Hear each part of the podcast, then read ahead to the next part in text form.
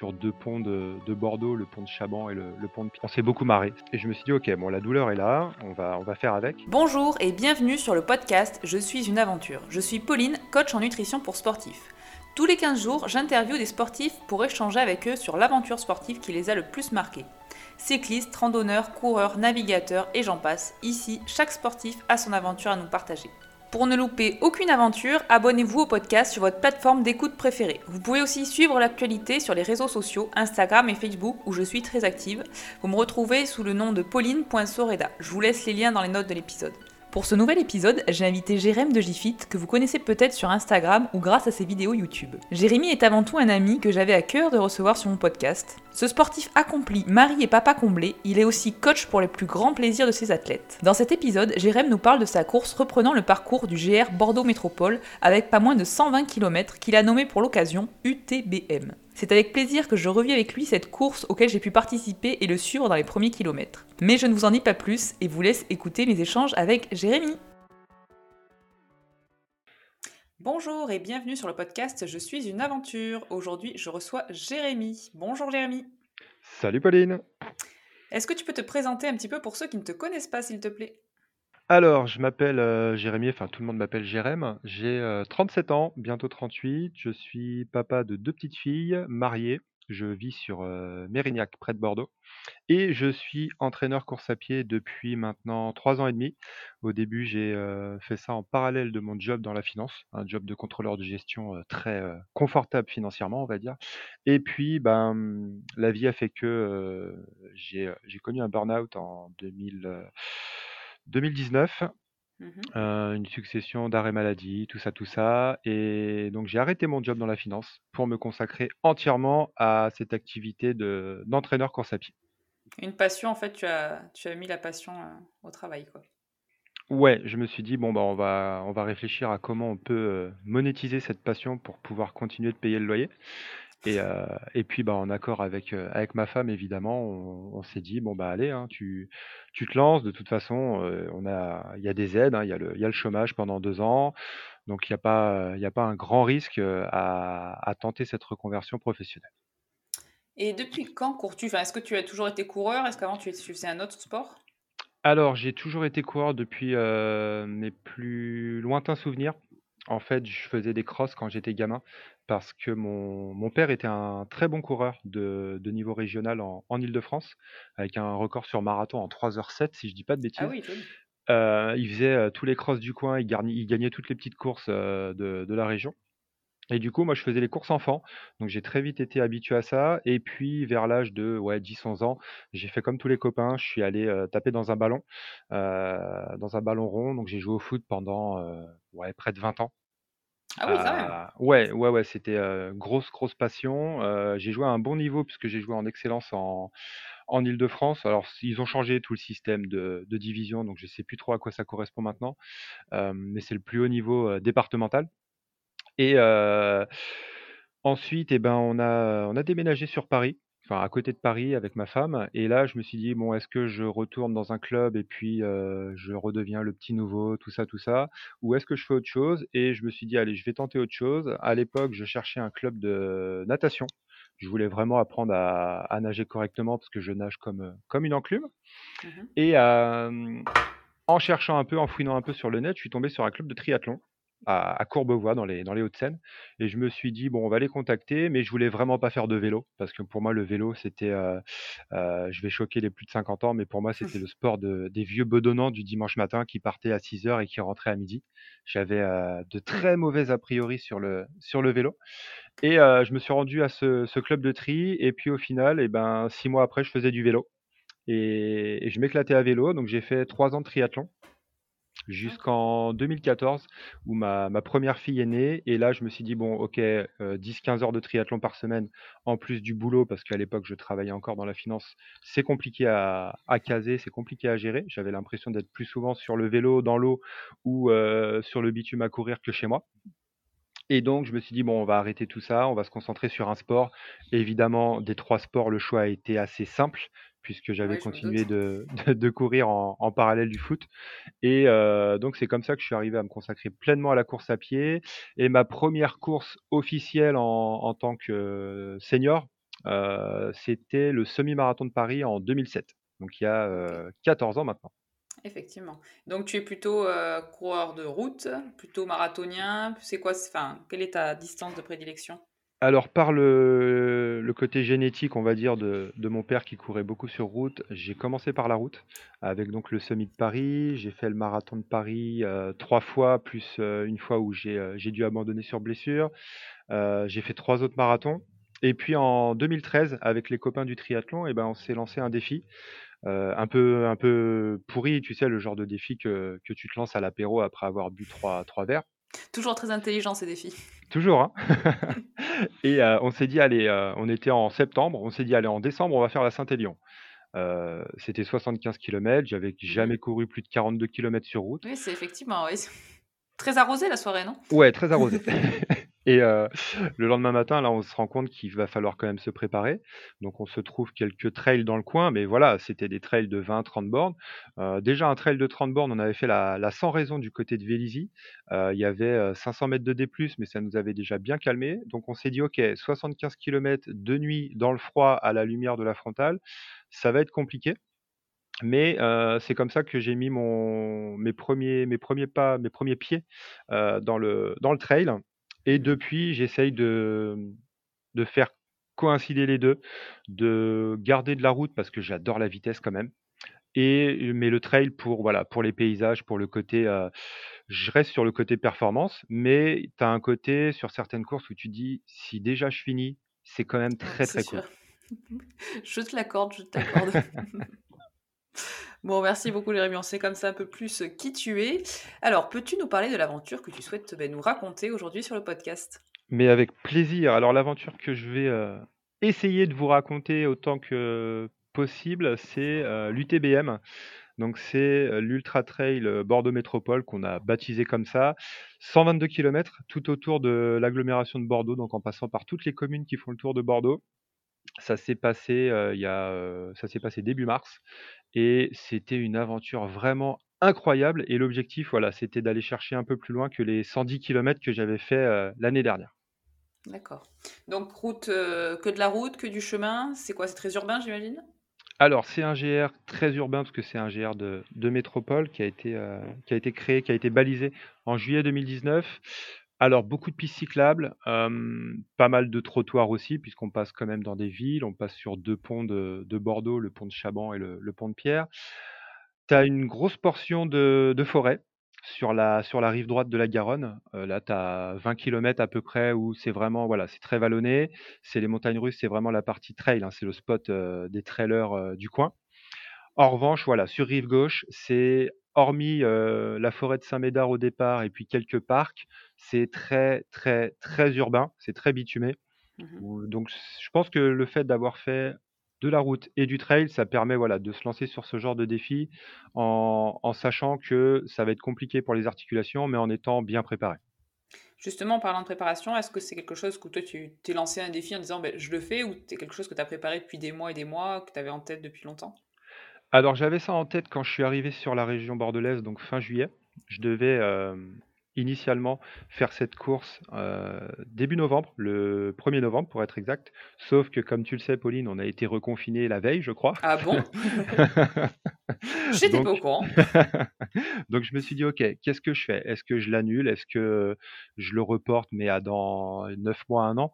parce que l'idée, voilà, c'était de couper ma saison, hem, d'ultra juste derrière ça, pour enchaîner sur la saison de cross. La saison de Mmh cross hivernale que j'aime beaucoup, heu, et que d'ailleurs je conseille à aux auditeurs parce que c'est vraiment, heu, formateur d'aller courir dans la boue, même si ça dure que 40 minutes et malheureusement, bah, la saison de cross, heu, Covid-19 oblige, elle a été annulée.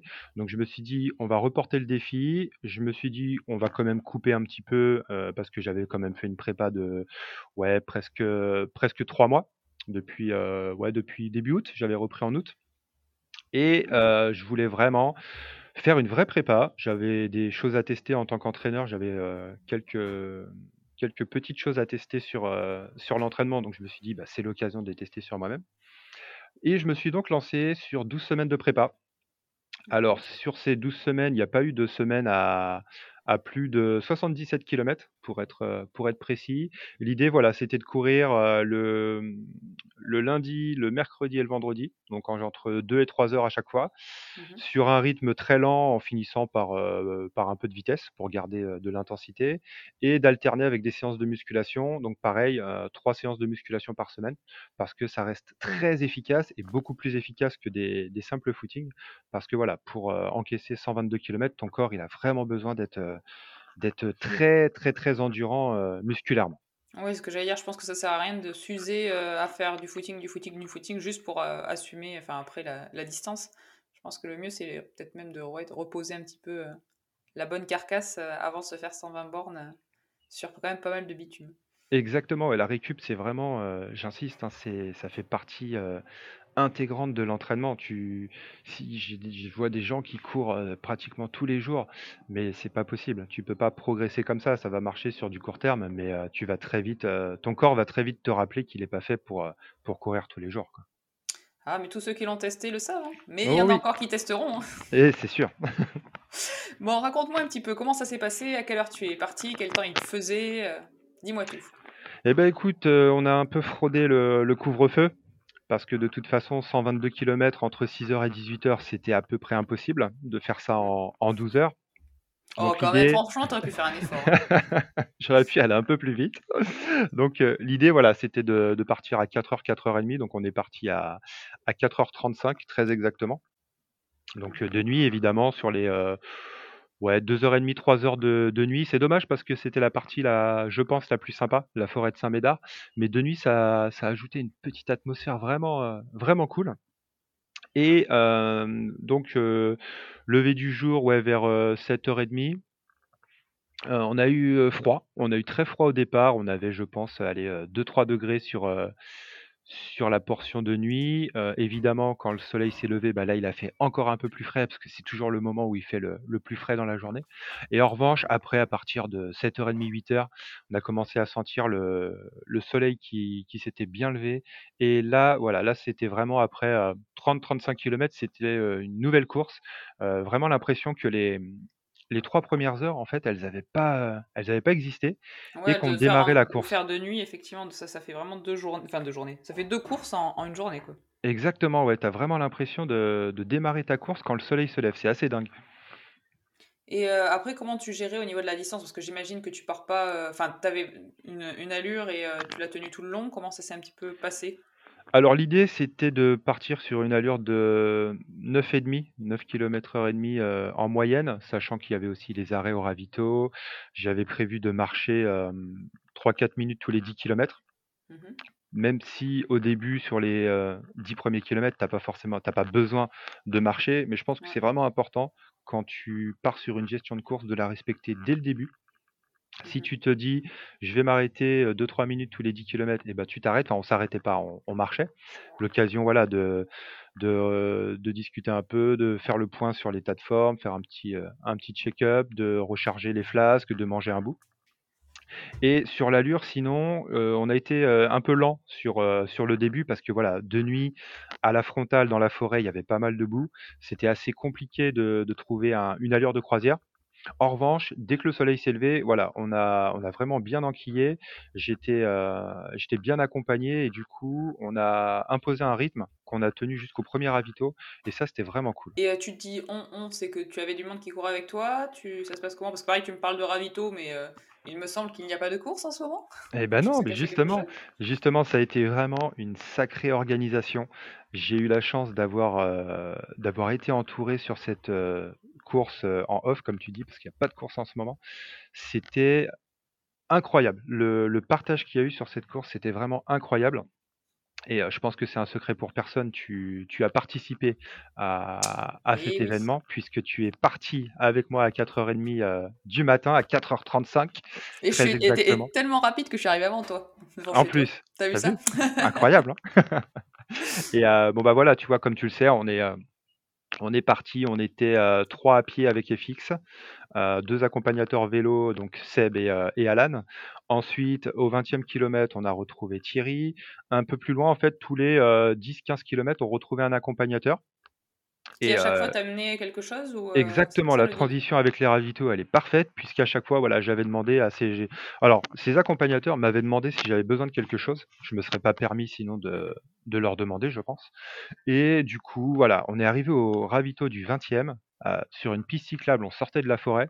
Il y a Thierry qui nous attendait avec une bouteille de deux bouteilles d'eau plate, une bouteille de ceinture et une bouteille de coca sur le bord de la de la piste cyclable et ça a été ça à chaque ravito. Il y a Adrien, quand on était sur rive droite, à un moment, le GR part à droite. Lui, il part à gauche en courant, en sprintant. Je me dis, mais qu'est-ce qu'il fait? Il avait été planqué deux canettes de coca dans un buisson ah, pour qu'on puisse se ravitailler. c'était vraiment, euh, c'était vraiment dingue. Pareil au, au 85e kilomètre, il y a Christine qui nous attendait avec toute sa petite famille. Euh, il, y avait, euh, il y avait des packs d'eau. Enfin, c'était, ouais, c'était assez dingue. Et en plus de ça, la course, elle a été, elle a été réalisée au profit d'une association, donc la, Fondation pour la recherche médicale. Et du coup, l'association, donc euh, c'est Bernard Allot qui s'en occupe, et il a vraiment voulu marquer le coup en faisant deux gros ravitaux, donc un au 48e kilomètre au pont de, Chaban et un au 69e au pont de Pierre. Et là, bon bah voilà, il y avait euh, de l'eau plate, de l'eau gazeuse, du coca, du pain aux céréales, du fromage de chèvre, du fromage de brebis. C'était un peu là, là on était vraiment sur de l'ambiance, euh, l'ambiance trail, tu vois. Bah, tu pourrais être arrivé aussi euh, jusqu'à jusqu'à ces deux ravitaux. C'est vrai que c'est ce qui manque franchement en ce moment. Hein, sur, euh, de ne pas avoir ces courses-là et, de ne pas pouvoir avoir ces moments chaleureux, ça manque terriblement. Exactement, parce que ça te, ça te booste, quoi. Ah mais ça te porte, c'est terrible. On peut pas expliquer à quel point les, les, gens qui accompagnent et les gens qui encouragent peuvent booster une course. Mmh, exactement. Et euh, donc oui, toi tu avais un accompagnant à vélo sur tout, tout le trajet Ouais, j'ai eu la chance d'avoir Seb sur pratiquement tout le trajet, sur rive droite, il nous a accompagnés au début, puis après il est redescendu pour rejoindre le le ravito de du Pont de Pierre parce que voilà, on avait fait une reco hein, sur, euh, sur rive droite. Euh, il était à vélo. Hein, tu étais là, tu t'en souviens. C'est surtout qu'il avait mon vélo et mon vélo, on peut le dire, à 20 ans. En plus. et euh, pendant la reco, il avait fait plus du cyclocross que, que du vélo. Il avait passé plus de temps avec le vélo sur l'épaule. Donc je me suis, on, s'était mis d'accord pour que voilà, sur cette portion, il nous laisse, il nous laisse entre, entre coureurs. Donc j'étais avec Adrien, Bertrand et puis on a retrouvé Thibaut derrière. Et sinon, Seb, il a été, j'arrête pas de le dire depuis que cette aventure est terminée, mais il a été tellement incroyable. on s'est on s'est beaucoup marré, ça c'est ça c'est évident. Il y a aucun aucun moment où où ça a été compliqué un peu sur la fin, mais voilà, sinon à chaque fois que Seb me parlait, c'était, pour me dire des choses positives, pour me dire: «Voilà, on a fait ça, c'était jamais il reste tant de kilomètres, c'était mmh toujours on a fait tant de kilomètres au niveau de l'allure, au niveau des temps de passage, on est très bien. Au prochain ravito, de quoi tu as besoin, qu'est-ce que je te remplis En fait, à chaque fois, 10 minutes avant le ravito, on, s'organisait sur la logistique. Je lui disais, bah voilà, je vais te donner tout mon équipement de nuit, donc je vais te donner mes gants, ma frontale, je vais changer de veste, je vais changer de t-shirt, je vais changer de casquette. Et quand on arrivait au ravito, moi j'avais juste à me poser. En plus, sur les deux gros ravito, j'avais la chance d'avoir une chaise j'ai Claude qui m'attendait avec la chaise dépliée, ça c'était royal. Et du coup, moi j'avais juste à me poser. Ouais, t'avais pas à euh, réfléchir en fait. Non, j'avais pas à réfléchir, j'avais juste à m'assurer que je reparte bien avec mes flasques remplis. Euh, je repartais avec un sandwich au fromage à la main et, c'était bon quoi. La logistique sur une épreuve comme ça, c'est vraiment, je pense, c'est au moins 50% de, de la performance. Au moins, ça c'est sûr que ça c'est sûr. Je vais faire une petite parenthèse euh, perso parce que euh, quand même je pense qu'il faut, faut, le dire, Seb est, est quelqu'un d'assez exceptionnel. Euh, je vais pas enfin moi pour le coup j'ai couru que 30, les 30 premiers kilomètres avec vous parce qu'après je vous ai lâché, mais c'est quelqu'un d'assez exceptionnel et je pense qu'il aide aussi que la course se passe, se passe bien quoi. Enfin je sais qu'il va nous écouter et enfin voilà, je pense qu'il faut le dire, c'est une très très bonne personne et il a vraiment contribué à ce que cette course se passe bien pour toi sur toute la longueur et même pour moi sur, sur le début. Mais oui, mais tu as, carrément raison parce que il a, il y avait, euh, on a eu la chance d'avoir France 3 Aquitaine sur la, sur la course qui a réalisé un petit reportage. Et en fait, j'ai, avec son accord à, Seb, j'ai communiqué ses coordonnées à, au rédacteur euh, adjoint de France 3 Aquitaine. Il l'a contacté et Seb s'est occupé de tout s'est occupé d'absolument tout de A à Z en termes de logistique, que ce soit prévenir les accompagnateurs de mes temps de passage pour savoir à, quel moment on allait les rejoindre. Euh, il a même appelé ma femme pour lui dire bon bah là le deuxième ravito on a changé finalement on sera de l'autre côté du pont euh, donc attends-nous plutôt là-bas. Il a géré France 3 et voilà toujours positif. Bon il a souffert on va pas se mentir il a souffert du postérieur pendant 120 bornes à vélo. mais il a gardé le sourire jusqu'au bout et ça, ouais, c'est assez phénoménal parce que, ben, il est resté extérieur à la course, mais avec tellement de de générosité qu'il a il a pris une part énorme, mais toujours de façon hyper discrète. Le le voilà, le pour moi, Seb, c'est clairement, c'est typiquement le gars du Sud-Ouest, que je m'attendais à rencontrer en arrivant dans la région. Le mec, hyper, hyper chaleureux, hyper souriant, hyper généreux, qui qui te donnerait ses chaussures si tu étais en galère pour courir et qui n'attend rien en retour. C'est ça, C'est donner, donner, donner, donner sans jamais, attendre, s'attendre à recevoir et ouais, c'est assez, c'est assez fou de de tomber sur quelqu'un comme ça, ouais. Ah mais enfin, après, déjà les accompagnants, ils jouent un rôle primordial dans nos courses et, Seb, je l'ai vu, bah, une fois que vous avez fini la course, qu'il m'a ramené mon vélo, mais il avait toujours, toujours cette pêche, et il me disait bravo 10 millions de fois alors qu'il avait fait au final autant d'efforts que nous, quoi. Mais oui, mais carrément.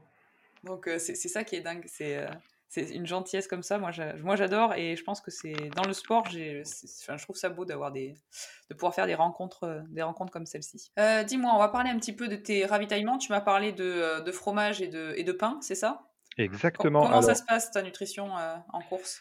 Eh ben, j'ai j'ai essayé, hein, tu sais, j'ai lu beaucoup sur, sur la nutrition de l'endurance, la nutrition sportive, les fameux conseils de manger à peu près 60 grammes de sucre par heure, enfin de glucides.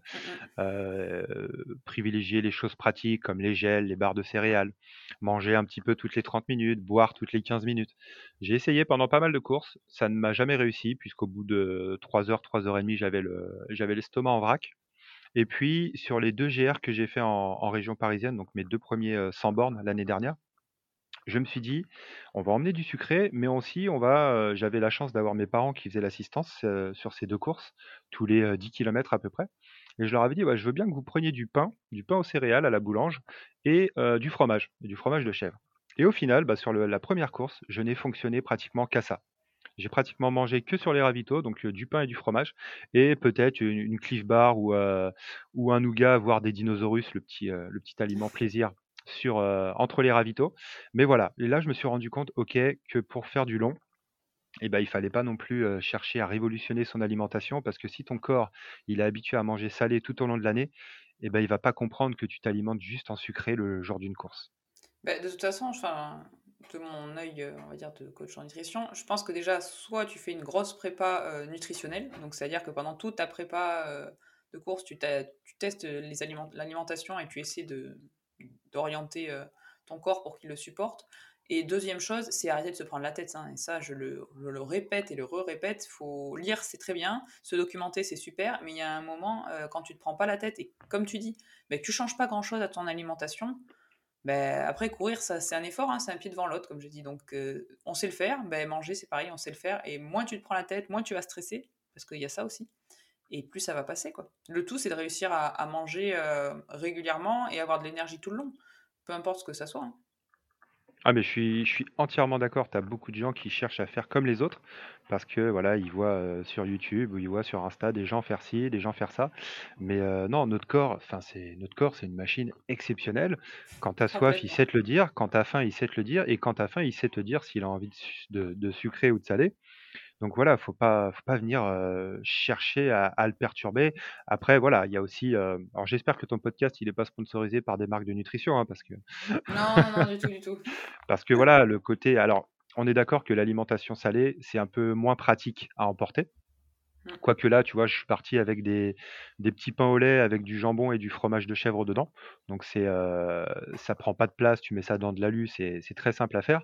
Mais c'est vrai que voilà, les marques de nutrition aujourd'hui, elles vendent surtout le côté pratique. Les gels, les barres, on est d'accord, c'est côté euh, praticité, c'est imbattable. C'est très pratique, comme je dis, mais ça reste. Alors, moi, j'en consomme énormément. Hein. tu l'as vu, moi, j'ai mmh. toujours un stock euh, terrible parce que c'est effectivement très très simple et pour moi, c'est non prise de tête et je les digère tellement bien que, si tu veux, il n'y a aucun souci. Mais euh, privilégier une alimentation brute et naturelle comme euh, tu le fais avec bah, effectivement du pain et du fromage, il n'y a rien de plus simple pour le corps. Bah, tu as plus de chances, on va dire, de, le, niveau de, de digestion, tu supportes très très bien. Mais Au oui, lieu de, oui, bah, de commencer à manger des bars, si t'as pas l'habitude en plus d'en manger, ton corps il va pas comprendre pourquoi d'un coup tu lui donnes quelque chose qui est ultra transformé. Enfin, c'est même si elles sont bio, même si elles sont très clean, hein, parce qu'il y a des il y a des marques qui appuient sur ça, comme quoi elles sont très clean. C'est pas ça le souci, c'est si t'as pas l'habitude d'en consommer, ça passera pas quand même le jour de la course. Ouais, et puis te partir sur une alimentation euh, à laquelle tu es habitué, bah, ça fait quand même plaisir quand tu arrives sur un ravito. Tu vois, sur euh, le ravito du 69e, on m'a tendu un, sandwich avec du fromage. Si on m'avait tendu un gel au citron, j'aurais été, euh, été moins emballé, tu vois. Je me doute, je me doute. Alors moi, je t'avoue que vu que tu avais mangé tout le. Je sais pas d'ailleurs si tu avais mangé tout le fromage ou quoi. en- Moi, j'ai eu le droit à des cookies. Bon, j'étais plutôt contente. C'est vrai? Bah, pourtant, Bah oui, euh, toi, t'aimes pas le salé, le sucré en plus. Donc, moi, j'étais mais ouais. contente. J'ai pris la poche de cookies. Ah, ils avaient, euh, ils avaient prévu les cookies? Ouais, ouais, ouais. Il restait Ah, plus qu'il restait plus de fromage. J'avais les cookies. Alors, j'étais super contente. Ah Parce que bah les ils ont, cookies, pour moi, sur l'ultra, c'est c'est ils ont dû, primordial. ils ont dû, ils ont dû taper dans le fromage parce que j'en ai pas mangé tant que ça, hein. C'est vrai? Oh Ah, mais les voilà. C'est ça. Bravo, bravo. On s'étouffe. On Ils se, ils se sont fait un apéro en t'attendant. Euh, dis-moi, sur ces 120 km quand même, j'imagine que ça s'est quand même bien passé, tu as tout fini, t'as pas eu de, de- pas eu de pépin, mais il y a eu un moment où tu as senti le coup dur, le, le moment où c'était là, c'était, t'étais seul avec toi-même, même si t'étais bien entouré, t'étais seul avec toi-même. Est-ce qu'il y a eu ce moment-là?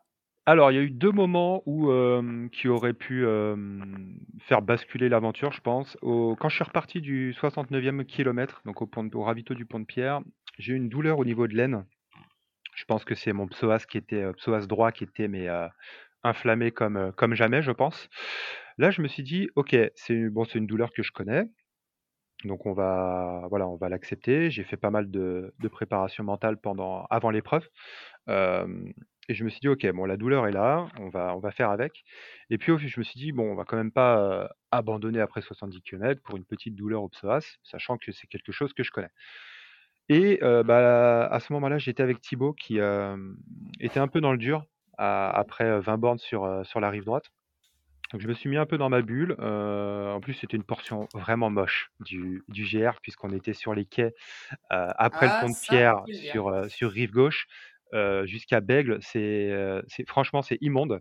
On passait sur des trottoirs, il y avait des travaux, heu, enfin voilà, il y avait des il y avait des dames un peu bizarres pour, voilà, pour ne pas Ah dire, bah pour ne pas dire ouais, plus complètement. et au final, bah, à force de me concentrer sur, ce côté, moche de Bordeaux, sur, me dire un peu: «Mais qu'est-ce que c'est que ce GR? Pourquoi il passe par là? Il y a vraiment rien à voir» et bah, la douleur elle est passée et elle est jamais revenue. Ah. Après, au au 115e kilomètre, donc il restait, heu, 7-8 kilomètres, là je j'avais mis ma montre à charger, heu, sur la batterie externe de de Seb, de mon de mon Sherpa, Mhm. comme, heu, comme je l'ai si bien appelé et au moment où il me la rend, je vois que la montre s'est arrêtée donc et que la trace avait été enregistrée. Ça doit être une fonction automatique, je suppose, de de Garmin, je sais pas et là, je vois la montre qui s'arrête à 100,4 kilomètres. Je me dis: «OK». Ah Elle m'avait elle m'avait déjà lâché pendant 5-6 kilomètres, heu, sur, heu, sur la rive droite, heu, Mhm. juste avant le pont de Pierre. Donc là, coup de coup dur parce que tu sais qu'il te reste 7 kilomètres, que 7 kilomètres que je connaissais, mais alors vraiment par cœur parce que, j'ai couru sur ces 7 kilomètres, heu, presque 2 fois par semaine pendant la prépa, puisque je faisais, c'est la partie qui est juste, juste à côté de chez moi, forcément. Et là, je me dis: «OK, qu'est-ce que je fais?» alors, il était hors de question d'abandonner, hein, évidemment, Ah après bah 115 oui. kilomètres et j'avais, hem, j'avais pas f j'avais plus envie de parler, en fait. J'étais avec, heu, avec Guilhem et Seb, mais voilà, j'avais pas envie de déconner, j'avais pas forcément envie de parler, j'avais juste envie d'en finir parce que ça faisait, heu, 14 heures que que je courais et j'avais envie que ça s'arrête. J'en avais, j'en avais marre, plus mentalement que bon, Que physiquement aussi, physiquement. j'avais une, j'avais, tu sais, une fatigue un peu, un peu générale, tu sais plus trop comment comment te mettre et tout. Mhm. Et là, j'avais avec moi mes écouteurs que j'avais pas sortis, heu, en 14 heures de course. J'avais une playlist avec, heu, quelques musiques que ma que ma fille écoute et puis des musiques que j'adore. Alors des musiques un peu, un peu pourries, tu vois? Ça va de de Papa chanteur de Jean-Luc Lahaye à, mmh, à l'hymne de de l'UTMB. Alors pas l'UTBM, hein, l'UTMB le Mhm. le vrai, hein, la course des la course des adultes et heu, j'ai écouté 3 chansons, tu vois? J'ai écouté, Jean-Luc Lahaye, après il y avait Vianney, après il y avait l'hymne de l'UTMB et voilà, 9 minutes, 9-10 minutes ont suffi à me à me rebooster. J'ai enlevé les écouteurs, j'ai redéliré avec, heu, avec Seb et Guilhem. J'ai même accéléré un peu et puis on a fini, heu, on a fini en roue libre, quoi. Ouais, c'est top ça. Top. Bon, après, c'est normal hein, d'avoir des moments aussi où ça va, où ça va moins bien et que ben, le... c'est pas forcément physique, mais, mais le mental, il, il en prend un coup. Oui et puis quand tu fais du long, tu sais que ça va arriver. Tu sais pas à quel moment, mais avec l'expérience, tu sais, hem, tu sais que ce moment, il va arriver, mais tu cherches pas à l'éviter, en fait. Non, ça sert ça sert à rien. C'est ça ce qu'on que mmh t'apprend en c'est ce qu'on t'apprend en psychologie, en préparation mentale, c'est que ce moment, il faut, voilà, il faut l'accueillir, il faut l'accepter, lui dire: «OK, ça. là, je suis dans un coup de moins bien. Là, ça va être très dur pendant les 5-10 prochaines minutes, mais je sais que ça va passer». Mais c'est surtout ça, heu c'est qu'au final, ça dure tellement peu de temps. On a l'impression que ça ça dure des heures, hein, quand on est dans ce ouais. moment-là, mais c'est tellement court au final quand on regarde sur la montre, c'est quoi? C'est 5-10 minutes, c'est c'est rien, c'est ça, mais c'est vrai que c'est c'est 5-10 minutes pendant pendant lesquelles tu as tellement d'idées qui te passent par la tête, notamment d'abandonner. Tu te dis: «Non mais c'est bon, ça sert à quoi ce que je suis en train de faire? Je Mmh. pourrais, je pourrais préparer des des 10 kilomètres, des semi-marathons, ça me prendrait beaucoup moins de temps. Là, je serais déjà à la maison». Et puis au final, non, 5 minutes après, tu te dis: «Non, non, non, j'ai bien fait de j'ai bien fait de faire ça, en fait». Sur ces, heu, 120 kilomètres, si tu avais quelque chose que tu pourrais refaire, si tu reprenais la course et que tu pouvais changer quelque chose, qu'est-ce que ça serait? Ah, j'aime bien cette question parce que j'écoute régulièrement ton podcast et heu, du coup du coup, je l'attendais. Il y a pas grand-chose que, mmh, que je changerais parce que ça s'est vraiment très, très bien passé. Heu, peut-être le le sens du GR pour finir par la par ce qui est selon moi la plus belle portion, c'est la forêt de Saint-Médard. Sauf que voilà, c'est un GR urbain qui passe par pas mal de parcs et c'est des parcs qui sont pas ouverts 24 heures sur 24. Donc il a fallu faire un choix et j'ai été obligé de le faire dans ce sens-là. Mais c'est vrai qu'à refaire, je pense que de toute façon, je le je le referai, bah, pas si longtemps que ça, mais à vélo pour, Mmh pour une petite balade et pour me remémorer quelques souvenirs. Mais je le referai dans l'autre sens parce que je pense qu'il est plus facile de finir par les les 20 bornes de forêt de de Saint-Médard que par le par le bitume après la après la forêt de Bourgail. Ça, c'est sûr, ça, c'est sûr. Oui, en Après plus de en plus côté, de nuit, heu, de nuit effectivement des ça peut être mieux dans l'autre dans l'autre sens. Beh, c'est ça, ouais, parce que là, tu du coup, arriver sur Saint-Médard en en fin de journée, c'est, heu, une ambiance, c'est une autre ambiance, ça peut être vraiment sympa. Mmh. Après côté, côté ravito, côté, accompagnateur, je je changerais rien du tout.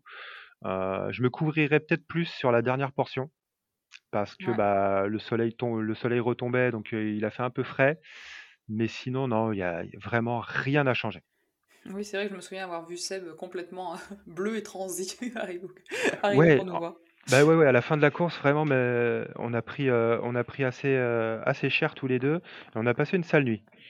Bah, oui, c'est ce que j'ai cru, comprendre par la suite, que la nuit était était un peu compliquée? Ouais, très compliqué. Moi, je suis arrivé en bas de chez moi, je suis resté un peu avec, Guilhem et Seb. Guilhem qui d'ailleurs a été jusqu'au bout, ça c'était, c'était vraiment vraiment super et puis là, on s'est posé 5 minutes et j'ai senti des frissons qui commençaient à me à me gagner, donc je suis vite monté. Là, il y a un énorme, un énorme tacos. Alors là, on est sur de la malbouffe, hein, on va pas se mentir, mais voilà, j'en du j'en plaisir. voilà, j'en ai rêvé pendant toute la course. Il m'attendait au chaud, ma ma femme avait fait livrer, sauf que voilà, tu vois, j'ai même pas mangé la moitié parce que j'étais vraiment KO et en général, tu le sais, heu, tu le sais aussi bien que moi, après un ultra, tu as pas forcément envie de t'envoyer des grosses, heu, des grosses plâtrées, heu, tu as juste envie de te reposer et là, j'ai commencé à avoir des frissons et j'ai passé la nuit avec 42 fièvre, heu, donc nuit, très compliquée, les draps, trempés et j'ai appris le lendemain que Seb avait, vécu la même chose, donc je pense qu'on a attrapé froid, Mmh. parce qu'il y a eu pas mal de changements de température sur toute la journée et du coup, je pense qu'on a attrapé un peu froid et aussi que nos corps nous ont dit, «Bon, bah, là, je là, j'en peux plus, Ouais, donc ça, vais là, je je je craque. voilà, là, je me déconnecte et t'attends demain pour me pour me resolliciter». Et heu, maintenant là que c'est passé, c'était donc il y a 1 semaine et demie si je dis pas de bêtises. Qu'est-ce que tu en retires de cette course? Quel, hem, quel retour tu peux nous en faire, heu, 1 semaine et demie après? Alors 1 semaine et demie après, j'ai encore du mal à réaliser ce que ce qu'on a fait. Alors je dis bien «on», je dis pas «je» parce que c'est vraiment une aventure, l'aventure de toute une communauté parce qu'on a été, ouais, on a été, une dizaine sur la course. Il y a eu pas mal d'accompagnateurs, il y a eu pas mal de monde de ravito.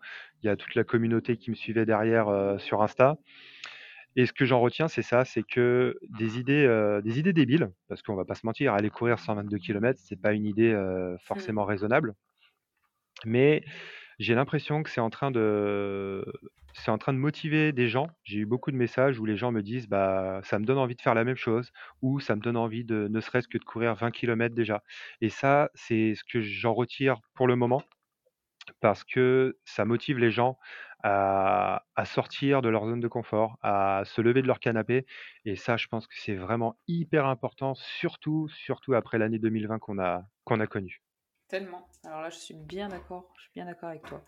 Euh, dis-moi, je vais finir par mes deux petites euh, questions habituelles et j'espère que tu les as préparées parce que tu m'as dit la dernière fois que tu, tu savais pas trop quoi y répondre. Évidemment que j'ai préparé, évidemment. Bon, alors ça va. Dis-moi, est-ce que tu peux me donner et me citer le nom d'un ou d'une sportive qui, euh, qui te fait briller les yeux? Alors, je vais réfléchir un peu pour faire comme si j'avais pas préparé la question, tu vois. alors moi, il y en a un que, j'adore, c'est Kevin Mayer, qui est un, un décathlonien français, qui est le meilleur décathlonien du monde depuis depuis 4-5 ans. Pourquoi Kevin Mayer? Parce que c'est un bourreau de travail. Mmh et à ce même titre, je pourrais, je pourrais citer quelqu'un comme, comme Cristiano Ronaldo, le footballeur. Parce que de l'extérieur, on a l'impression que, voilà, ils sont un peu pas hautains, mais qu'ils sont sûrs d'eux, qu'ils sont, très, très sûrs de leur force, un peu, un peu, comment dire? Mince, je trouve pas le je trouve pas le mot. voilà, un peu égocentrique, tout ça, tu vois? Mmh. Vraiment, centré sur eux-mêmes et sur leur performance. Mais quand tu vois un peu ce qu'ils ce qu'ils publient sur les réseaux sociaux, alors voilà, sur les réseaux sociaux, on met ce qu'on veut, mais tu vois que ce sont des acharnés de travail. c'est vraiment c'est des athlètes, voilà, c'est vraiment des athlètes, des mecs qui sont capables de tout faire, et qui te montrent que c'est pas facile qui te disent pas que c'est facile tous les jours, au contraire, qui te montrent la, réalité des choses, parce que être sportif de haut niveau, euh, je pense que c'est vraiment un des métiers les plus difficiles au monde et que tu n'as pas juste la gloire et les projecteurs.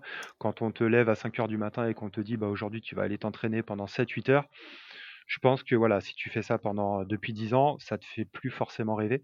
Et c'est pour ça que je les admire parce qu'ils sont au top niveau ils l'assument, ils arrivent en favori sur, euh, sur les compétitions et, euh, et ils gagnent. Et ça, c'est hyper fort parce qu'ils sont mentalement aussi forts que, que physiquement.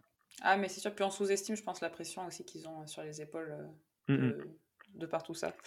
Et deuxième petite question, est-ce que tu as une idée d'une personne que je pourrais recevoir sur le podcast dont tu aimerais écouter l'aventure? Eh ben, te connaissant et le connaissant, je pense que un personnage comme, euh, comme Lucas, Lucas Papi. Parce que Lucas Papi, en fait, c'est un ultra trailer qui, euh, qui a une vie très, très simple. Alors, simple, pas au sens euh, péjoratif du terme, qui, bosse chez Disney, qui est papa et qui, du coup, a tout mis en œuvre pour pouvoir vivre de, sa passion, qui est la course à pied. Et il se lance dans des défis, mais, de dingue. Je me souviens quand j'ai fait le, le GR l'année dernière en région parisienne, bah lui, il s'est lancé sur le GR, mais pour courir dessus pendant 2-3 jours. Alors que moi, je partais pour 100 km. Ce mec est formidable. J'adore le suivre. Il est, il est absolument extraordinaire. Et là, il est encore dans une aventure euh, sur, les, sur les îles Canaries. Mmh. Euh, j'ai l'impression que ça fait 15 fois qu'il fait le tour des, on est des îles Canaries. Donc, je me suis dit, il faut absolument qu'il vienne chez Pauline pour nous raconter parce qu'il faut qu'on comprenne. Tout à fait. Je suis bien d'accord avec toi et il fait partie des invités que je souhaite euh, recevoir sur le podcast parce que et moi aussi il me fait briller les yeux, tu vois, de, de voir tous ses exploits. Ouais, et puis c'est quelqu'un qui est euh, comme beaucoup d'ultra trailers qui est hyper euh, hyper ouvert, très très facile à approcher, qui n'hésite pas à donner des conseils. franchement, c'est ouais, c'est vraiment un, un, bon mec, vraiment un bon mec. Une bonne personne, tout à fait. exactement. Bon, bah écoute, merci beaucoup, Jérém, de m'avoir raconté tout ça. J'ai revécu euh, une partie de la course avec toi et, euh, et ça me fait plaisir d'échanger. En tout cas, avec toi, on a pas mal de, de points communs sur, euh, sur la vision du sport. Donc, je suis vraiment très contente de t'avoir accueilli sur mon podcast. Eh ben, merci à toi pour l'invite, Pauline. Un grand merci aussi pour m'avoir accompagné sur les, les premiers bornes de, de l'aventure UTBM. Mais je te dis à très vite et bonne journée. Bonne journée à tout le monde. Bonne journée, Pauline. Salut. Je vous remercie d'avoir écouté l'épisode Je suis une aventure. Si l'épisode vous a plu, n'hésitez pas à me laisser une note et un commentaire sur Apple Podcast et partager l'épisode sur les réseaux. Je vous invite aussi à suivre Jérémy sur sa chaîne YouTube qui regorge de bons conseils pour les coureurs. Je vous mets les liens dans les notes de l'épisode et je vous dis à très vite